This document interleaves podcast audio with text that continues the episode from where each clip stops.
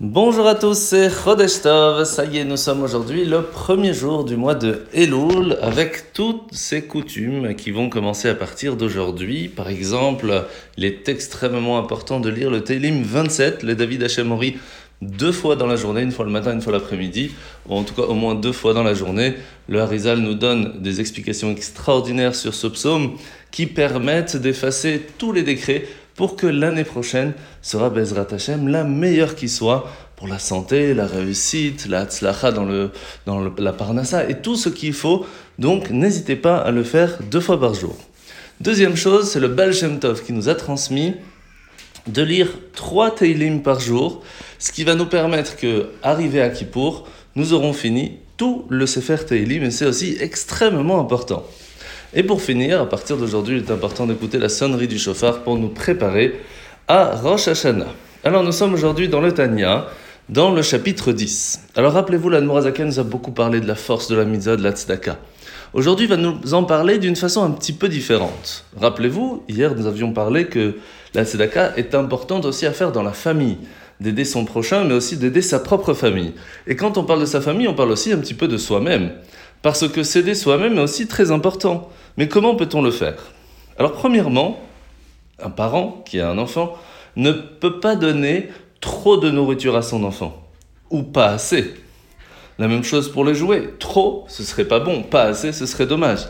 Et donc, tout, de façon générale, doit être, doit être donné d'une façon très précise pour que cela puisse être reçu et utilisé convenablement.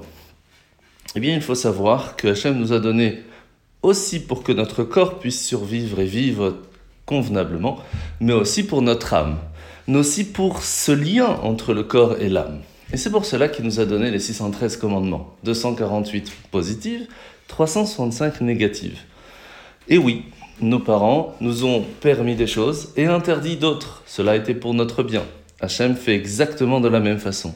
Et il sait exactement ce qui est bon pour nous et ce qui ne l'est pas.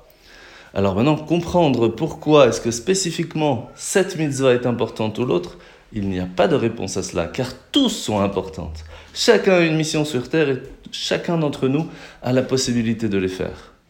Maintenant, bien sûr, avec l'éducation, etc., ce n'est pas toujours facile. Mais personne n'a dit que c'était facile.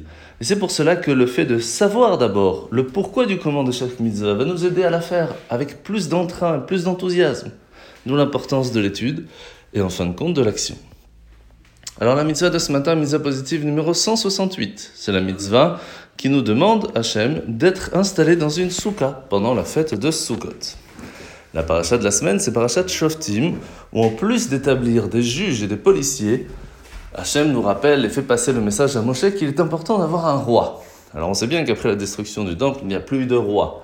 Mais il nous demande d'avoir un maître. Parce que, comme nous l'avons expliqué hier, les juges, c'est la compréhension de ce qui est permis et interdit quand on étudie la Torah. Les policiers, ce sont les garde-fous que nous mettons pour ne pas manger ce qui n'est pas cachère, ne pas dire, ne pas voir, etc. Mais en fin de compte, est-ce qu'on peut se suffire à soi-même? Non. Nous avons besoin d'un rave, d'un guide qui va nous expliquer, qui va nous montrer le chemin, qui va nous aider à prendre les bonnes décisions. Et ça, c'est quelque chose qui est important dans chaque génération. D'où l'importance d'avoir son rave avec lequel nous pouvons parler, discuter, échanger et en fin de compte se permettre alors de faire les choses convenablement. En vous souhaitant de passer une bonne journée et à demain